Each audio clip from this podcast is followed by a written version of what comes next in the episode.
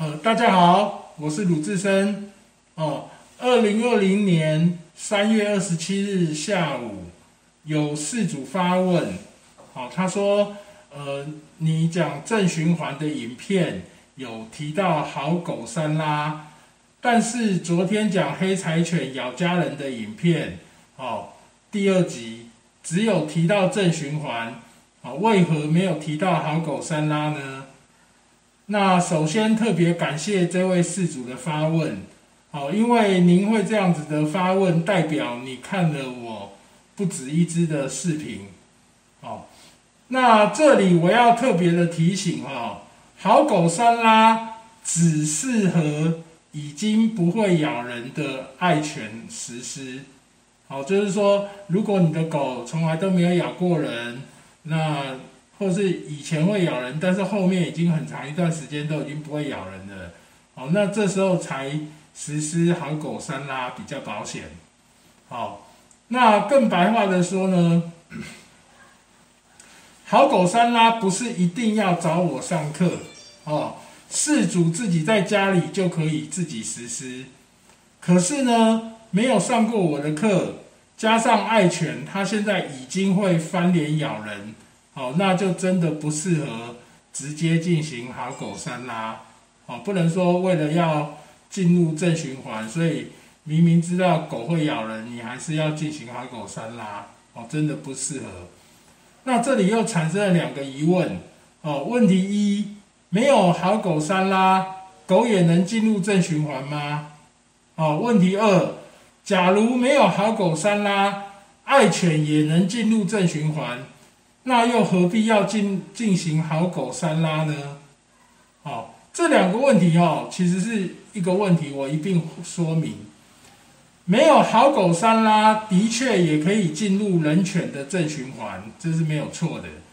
但是呢，你没有明确的目标跟标准，哦，那事主怎么知道自己跟爱犬是否已经达到了这个人犬的正循环呢？啊，这就是为什么，这就是为什么我们要推广好狗三拉的重要原因之一。好，那也可以这样子说，没有好狗三拉，的确可以进入人犬的正循环，但是有了好狗三拉，我们会更容易的进入人犬的这个正循环。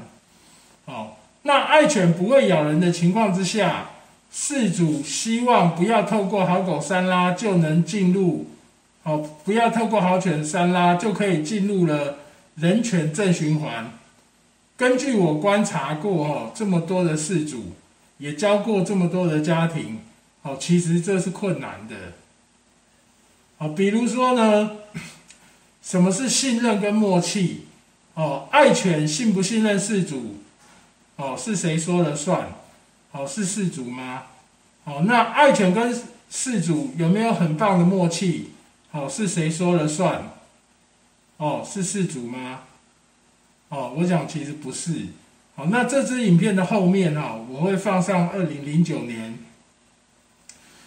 呃，事主哈，因为好玩，想要教他家已经成年的一只柯基犬，好，可以听指令去吠叫的影片。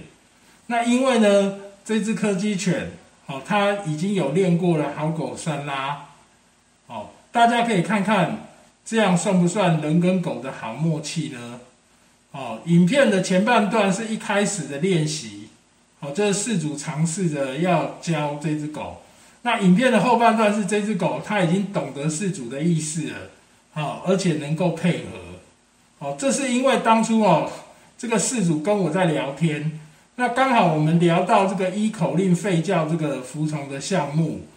那他他就觉得很有意思，想要来玩看看，好，所以事主是用好玩的心态，好，用呜呜的声音，好，让他们家的柯基犬能够配合自己，好，那现在开始，我就是把影片放上来，好，欢迎大家看这个影片。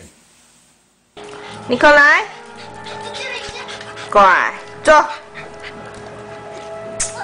坐，乖，你看哦。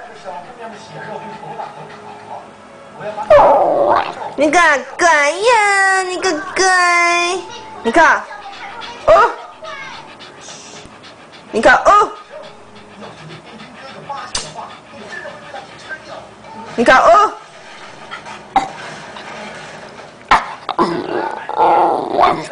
你个乖，你们兄弟长得一点都不像。